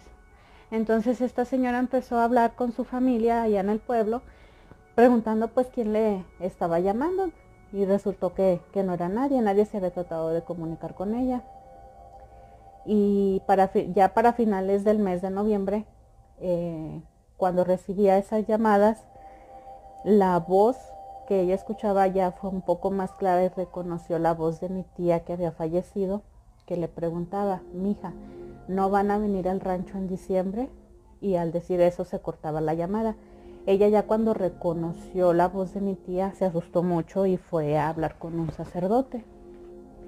El sacerdote le dijo que, el alma de mi tía no estaba descansando por el miedo que ella tuvo en vida de morir, que ella no aceptaba que estaba muerta, no aceptaba su muerte, que lo que él recomendaba era que le fueran a rezar a, a, su, a su tumba y hablaran, que le pidieran que descansara. Entonces la hermana de mi tía fue cuando empezó a comunicarse con, pues con todos los familiares, fue así como nosotros nos enteramos de lo que había pasado, lo que estaba pasando. Eh, entonces, em, la señora estaba invitando o pidiéndole pues a la mayor parte de la familia que se reunieran en diciembre para ir a rezar a su tumba. Nosotros, este, que estamos acá en Guadalajara, no pudimos ir, pero sí se reunió parte de la familia y el 24 de diciembre fueron al cementerio y rezaron toda la, toda la noche del 24 hasta amanecer el 25, pasaron rezando frente a su tumba y hablándole, pidiéndole que descansara, que no tuviera miedo, que pues ahí tratando de, de hacer que su, que su alma trascendiera. Y después de ese día mi tía pues ya no volvió a comunicarse, entonces pensamos que pues ella ya descansó en paz. Y ese, ese es mi, mi relato. Espero que les haya gustado. Les mando un gran saludo y pues aquí seguimos en contacto compartiendo más relatos con todos ustedes. Que pasen una linda noche. Hola equipo de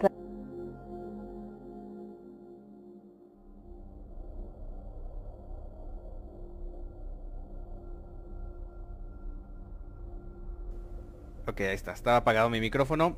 Eh, Saben que me dejó mucho pensando el relato que nos manda Fabi. Por cierto, muchas, muchas gracias nuevamente por hacérnoslo llegar. Fíjense, este tipo de situaciones eh, son a las que yo siempre he dicho que se les da, o, al menos yo personalmente, porque ahora sí que cada uno tiene su opinión, pero yo les doy eh, la total validación, porque no es solamente el fenómeno sobrenatural, sino que va acompañado de un contexto, y este fenómeno responde a, una, digamos, a una respuesta, una acción y posteriormente pues se, transforma, o sea, en este caso pues de alguna forma desaparece el fenómeno. Em, está, está bien interesante porque parece ser, lo hemos platicado en otros programas y me llama mucho la atención como no solamente las cuestiones de, de, a lo mejor de una muerte dramática o de una muerte repentina son las que generan que, que a lo mejor alguien no trascienda. También a veces ocurre por mera decisión, simplemente porque la persona tiene apegos muy fuertes hacia algún lugar, eh, que puede ser por ejemplo su casa, o si se trata de, de, algún apego hacia alguna persona, y, y, como que estos apegos, sobre todo al final de, de nuestra vida, como que no son los más adecuados porque no nos dejan trascender a la etapa que sigue. Sea cual sea, y denle ustedes el nombre que, ustedes quieran, pero eh, estos apegos no son buenos. Y, acá pues eh, es muy interesante cómo pues prácticamente les llegaban llamadas desde el otro lado o desde esa otra dimensión. Ajá. Pero fíjate, aquí no siento que haya sido un apego, más bien fue un miedo el que no la dejó trascender. También, ¿verdad? Sí, sí, sí, tienes razón. Ajá.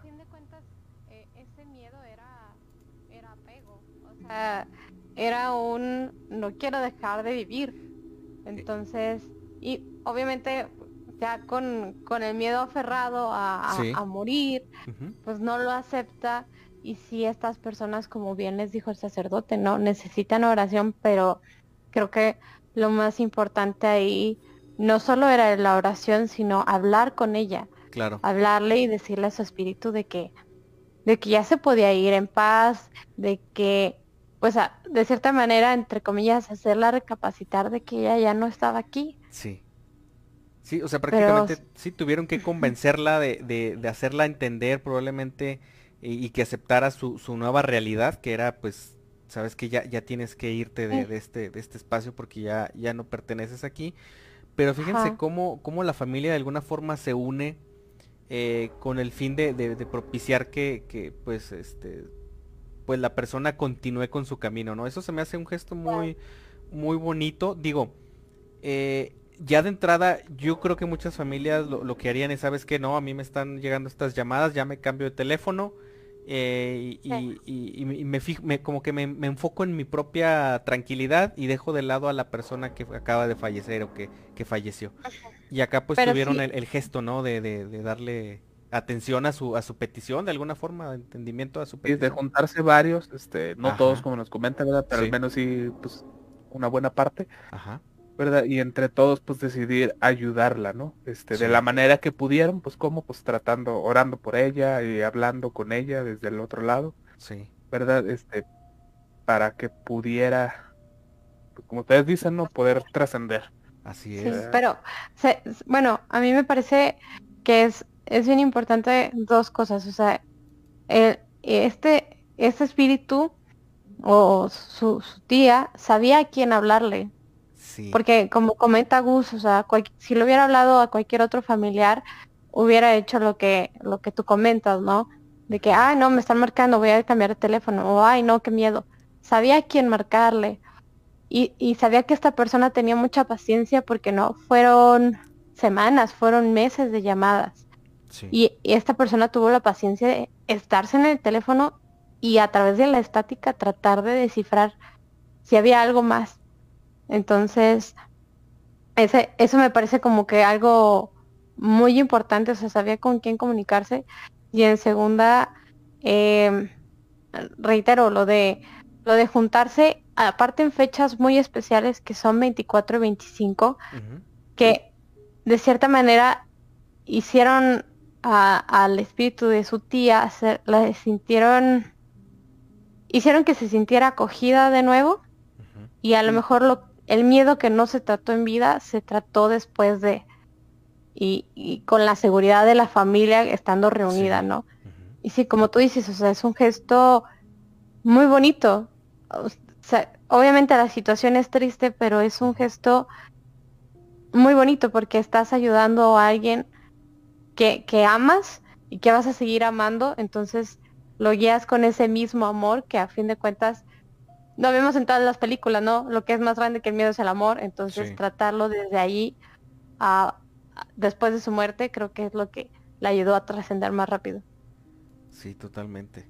Y, la verdad es, es, un caso muy, muy, muy interesante. Agradecemos por ahí a Fabi que se haya tomado el, tiempo de, narrarnos ahora sí que todo el contexto de, de, este relato tan, tan impresionante.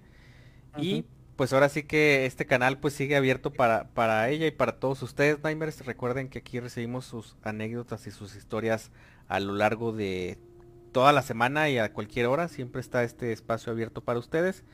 Y pues muchachos, dicho esto, ¿qué les parece si vamos a nuestro último bloque del tema de esta noche? Eh, antes tenemos por ahí un, comentario, creo que eh, tenemos pendiente. Así es, por ahí Osvaldo, eh, bueno, primeramente ahí se ríe de, nuestro chascarrillo. Eso de la travesura, sí. Ajá, este, y nos dice que cuentan que en algunas estaciones de radio se hacen a veces interferencias extrañas y les dicen cabinas fantasmas. Normalmente están abandonadas. ¿Verdad? Eh, es ahí este el comentario que nos dejó Osvaldo. Estaría interesante, digo, ahorita que lo menciona, eh, hacer algún programa precisamente con este tipo de transmisiones fantasmas, porque sí hay varias. Sí he visto varios casos diferentes, ¿verdad? Donde precisamente como nos dice Osvaldo, eh, son transmisiones que nadie sabe de dónde vienen, transmiten mensajes extraños. Sí. ¿Verdad? Este, y no hay, digamos, un responsable, al menos, este, pues que, podamos decir que él, lo está transmitiendo, ¿no? Que simplemente aparecen. Sí. Eh, incluso hay grupos de gente, ¿verdad? Que se dedican a, a seguir estas transmisiones, ¿verdad? Tratando de descifrar a ver qué está pasando ahí. Sí, hay, grupos de, de radioaficionados, creo que se les llama, que tienen equipos desde medianos hasta unos muy potentes, o sea, literalmente pueden escuchar eh, radiofrecuencias de, Europa y de, todo el mundo. Y, es gente muy profesional con, su oficio. Y, sí, vamos a anotarlo, mi querido Osvaldo, por ahí qué bueno que sacas ese tema al aire para poderlo programar y estaría bastante, bastante interesante traerles varios casos, porque no solamente son casos de, estaciones de radio, también hay comunicaciones que se llegan a meter eh, con contextos bien interesantes, como por ejemplo, eh, pareciera que, hay de repente eh, transmisiones que, llegan desde el pasado, o sea, como de sucesos pasados, que, llegan apenas hasta ahora, y muchas situaciones bien, bien, bien interesantes. Entonces, Estoy de acuerdo, por ahí lo vamos a programar con, mucho gusto. Y si estamos ya por ahí completos con los comentarios, ¿qué les parece muchachos? Si vamos con ya prácticamente pues el cierre de, de, este tema de la noche. Estábamos hablando del caníbal de la Guerrero. Eh, entonces, pues bueno, ¿qué sucede con, con José Luis Calva Cepeda después de su detención? Eh, pues obviamente mientras él estaba siendo atendido en, este hospital que, mencionaban hace, hace un momentito, eh, que decías tú Oscar, que es el hospital del Choco, eh, mucha información obviamente se fue a la prensa y, muchas otras cuestiones pues ya eran estaban siendo analizadas por no solamente por, la policía y los investigadores, sino también por médicos, psiquiatras, psicólogos y, pues un montón de gente que se sumó a, a tratar de desembarañar pues a la locura de este señor, ¿no? Entonces, tras muchas entrevistas y destapar muchas situaciones, José Luis fue sentenciado a 50 años de cárcel. pero fíjense, aquí empiezan una serie de situaciones muy peculiares, porque una vez que él se le dice que va a estar prácticamente el resto de su vida tras las rejas, él lo acepta y él está de hecho en ese momento dispuesto a, pagar su, sentencia. Eh, él es internado, perdón, en el reclusorio Oriente y una vez que él entra pues a los separos y, como que entra dentro de esta eh, vida ya tras las rejas, eh, pues él pues empezó a escribir una, una, novela, ¿no? En la que, fíjense bien, esto está muy interesante porque podría ser una proyección o una, un reflejo muy íntimo de lo que él pues padeció internamente en cuestión emocional, ¿no? En esta novela eh, se narra la historia de un niño abandonado por su mamá y que es rescatado por un bibliotecario, eh, al cual pues él lo bautiza como Dante. Al crecer, este niño eh, pues se convierte en un joven que pues también se convierte al igual que él en un asesino, pero a su diferencia él lo que hacía es que dejaba poemas escritos sobre la piel de las mujeres que mataba. Entonces fíjense bien, de alguna forma es, es muy similar a, lo, a, la historia propia de, de este señor, ¿no?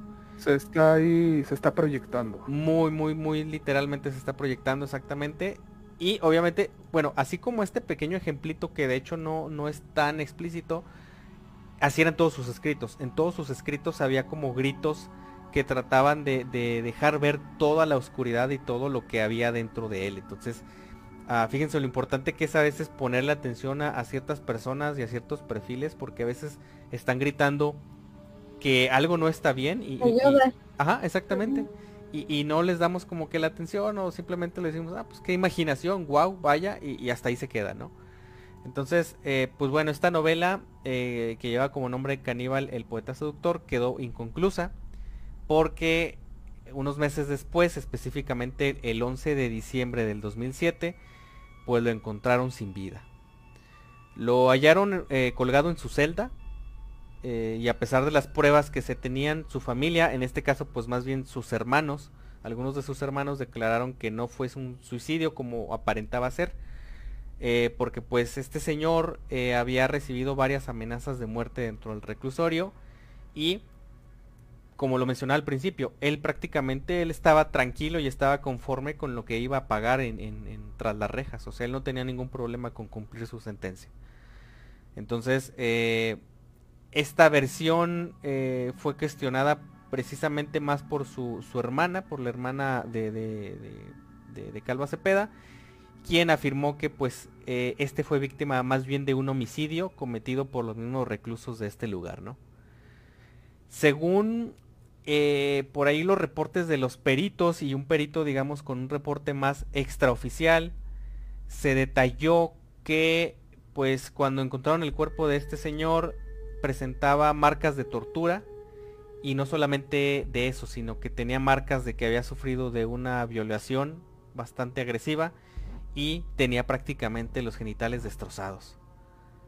Esto obviamente pues no fue la versión oficial, la versión oficial fue el asesino se suicidó y se acabó, pero pues es muy conocido ya que eh, no solamente en México sino probablemente en muchas otras cárceles del mundo a quienes se conoce que entran por los delitos de, violaciones o de abusos sexuales y sobre todo peor cuando son contra mujeres o niños, pues los mismos internos suelen darles una bienvenida bastante, bastante atroz. Ahora sí que pagan ojo por ojo eh, sus eh, delitos y pues muy seguramente pues el señor fue, fue víctima de, de ahora sí que de, de pues de una situación pues no no karmática, pero pues que es habitual como una especie de secreto a voces en, las, en las cárceles aquí en México, ¿no?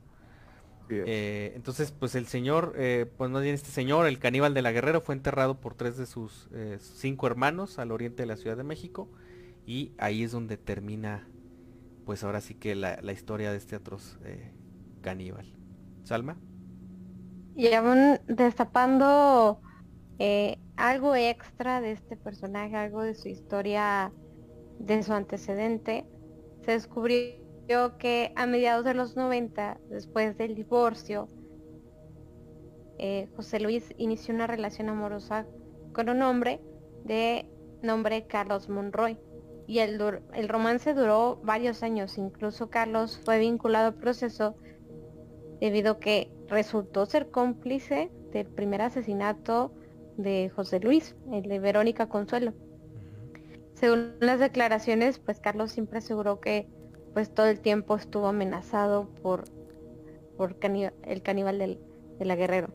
Cuando lo notificaron del arresto de su hijo, del caníbal, a su madre Elia, pues, la señora con disgusto respondió a la llamada diciendo que ella pues, ni, ni, podía caminar y que el arresto era problema de él. Que fuerte que pues ya, ya lo veíamos con su historia de antes, o sea, la señora lo corrió cuando tenía 12 años. Creo que no, se podía esperar otro tipo de reacción de ella, ¿no? Claro. El modo de operar de, de José Luis consistía primero en encontrar víctimas, pero todas tenían estas características físicas similares. Bajitas, de cabello oscuro, robustas, tímidas o inseguras. Luego él las conquistaba escribiéndoles poemas y regalándoles flores. Poco a poco dejaba ver pues sus deseos y sus fantasías, sus fetiches más oscuros. Y finalmente les daba muerte asfixiándolas y posteriormente descuartizándolas. En las habitaciones de la víctima se llegaron a encontrar, no como en sus novelas, con los poemas tatuados en el cuerpo, sino pegados a la pared, cada uno de los poemas que les había escrito a puño y letra. Algunas de sus novelas eh, que se pueden llegar a conseguir realmente me, me es este incómodo, pero por si tienen el interés de descubrir más acerca de este personaje, tiene títulos muy perturbadores. Está Instintos Caníbales, Instintos Caníbales, perdón, Prostituyendo mi alma, Requiem por un alma perdida, Antigua y La noche anterior. Esos son algunos de sus eh, títulos que realmente eh, pues dejan al descubierto parte de su del abismo que habitaba en él, ¿no? Otro dato perturbador, ya para, para cerrar, eh, reveló, cuando estaban haciendo el perfil psicológico de José Luis, él reveló que deseaba profundamente quedar embarazado. Sí, quedar embarazado. Wow. Y, y a partir de ahí también es parte de esta frustración de, de su incapacidad natural, yo lo relaciono a lo mejor un poco con, con, la, con el abuso sexual que, hubo, pero aparte de la frustración de su madre, de eh, no sentía a lo mejor eh, cierto apoyo de una figura femenina, esta incapacidad de, de quedar embarazado, obviamente, pues desencadenó también el odio hacia las mujeres. Y así es como damos cierre a este caso escalofriante, real, México, de pues de este feminicida a fin de cuentas, ¿no? Así es, y, fíjense cómo es, digo, es, es, una mente muy retorcida. Yo la verdad, le soy sincero, e, estos títulos es, impresionante que se consigan a la fecha. Eh, supongo que más bien son utilizados por gente que estudia este tipo de casos, a lo mejor por psicólogos, por psiquiatras, o, demás personas eh, criminalistas, etcétera, como que intentan entender un poquito más a profundidad cómo funciona la mente de sujetos pues distorsionados como, como el, caníbal de la guerrero. Yo en lo personal no leería ninguno de estos porque simplemente con lo que ya sabemos hasta ahorita quedé más que pues asqueado y perturbado por conocer no solamente esto sino muchos detalles que obviamente por hacer el tema un poquito más digerible pues se omiten. Pero pues la, verdad es que es un caso que me perturba no tanto por porque si se fijan no es una gran cantidad de, asesinatos, al menos los que se comprobaron, pero yo estoy seguro que probablemente hubo más, mucho antes de lo que pues se llegó a conocer, y me perturba más todavía que es algo muy muy reciente. Entonces, y, pues de extremadamente cerca, estamos hablando de, de, nuestro país y a unas que 12 horas de distancia, tampoco es demasiado. Está, está tremendo este caso. Eh, Oscar, no sé si Que quieres bueno, agregar eh, algo. Ajá. bueno, eh, son dos horas de distancia en, en auto. En auto, sí. O sea, pero si es avión es poco más de media, de hora y media. De hora y media, es muy cerca, sí. queda sí, sí. más cerca. Sí, sí, sí. Este, no, pues nada más. Sí, eh, fíjate, en cuestión de su obra, eh, yo sí tengo así como que la curiosidad de leer algo, Ajá. ¿verdad? Pero eh, nomás para ver qué, este, qué tonterías puso, ¿no? La neta. Sí, O mero, sea, mera eh, curiosidad, sí. Sí, sí, sí, o sea, nomás de criticón, ¿verdad? Ajá. Este, pero no porque realmente tengo un interés de, de, eh, ah, me interesa qué piensa, qué vivió, que, o sea, no, no, no, o sea, es nomás por, pues ahora sí, de, por el chisme, ¿no? Este, pero pues sí, o sea, qué, qué turbio personaje, o sea, digamos que dentro de las situaciones de los asesinos seriales, pues está dentro de lo común, ¿no? Lo que hizo. Sí.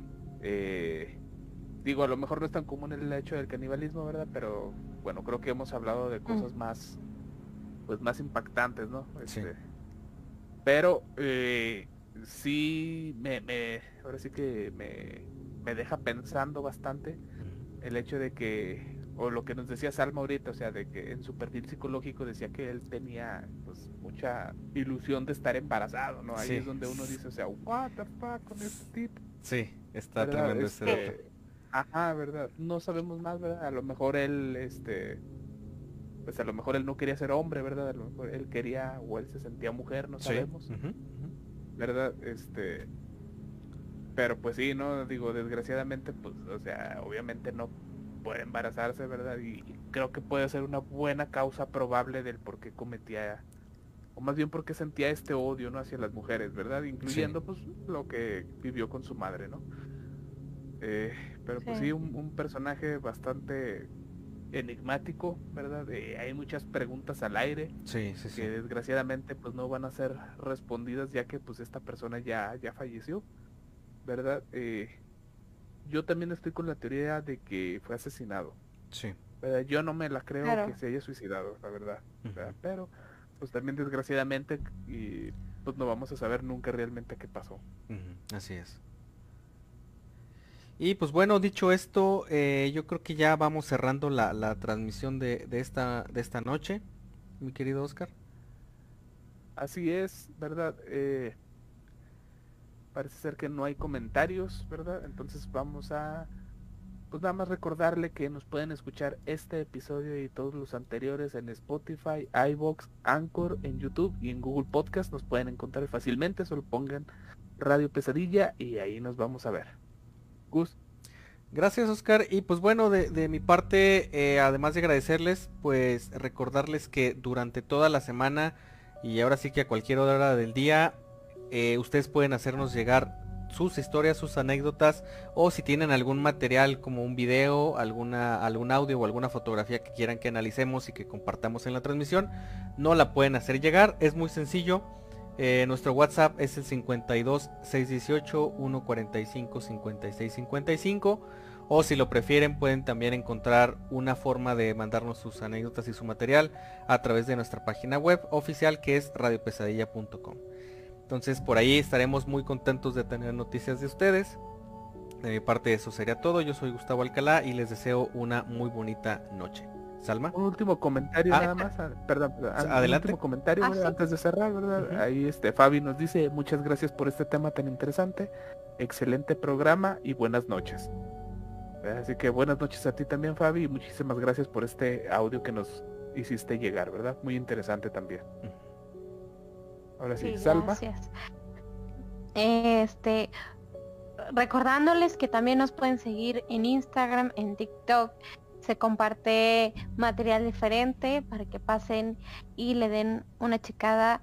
En TikTok tenemos sus relatos y en Instagram tenemos información adicional a cada uno de los casos eh, que se dan cada sábado y también un poco más de interacción con ustedes.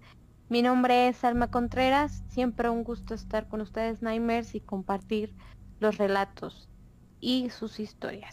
Esto fue Radio Pesadilla, donde las pesadillas comienzan. Que duerman bien.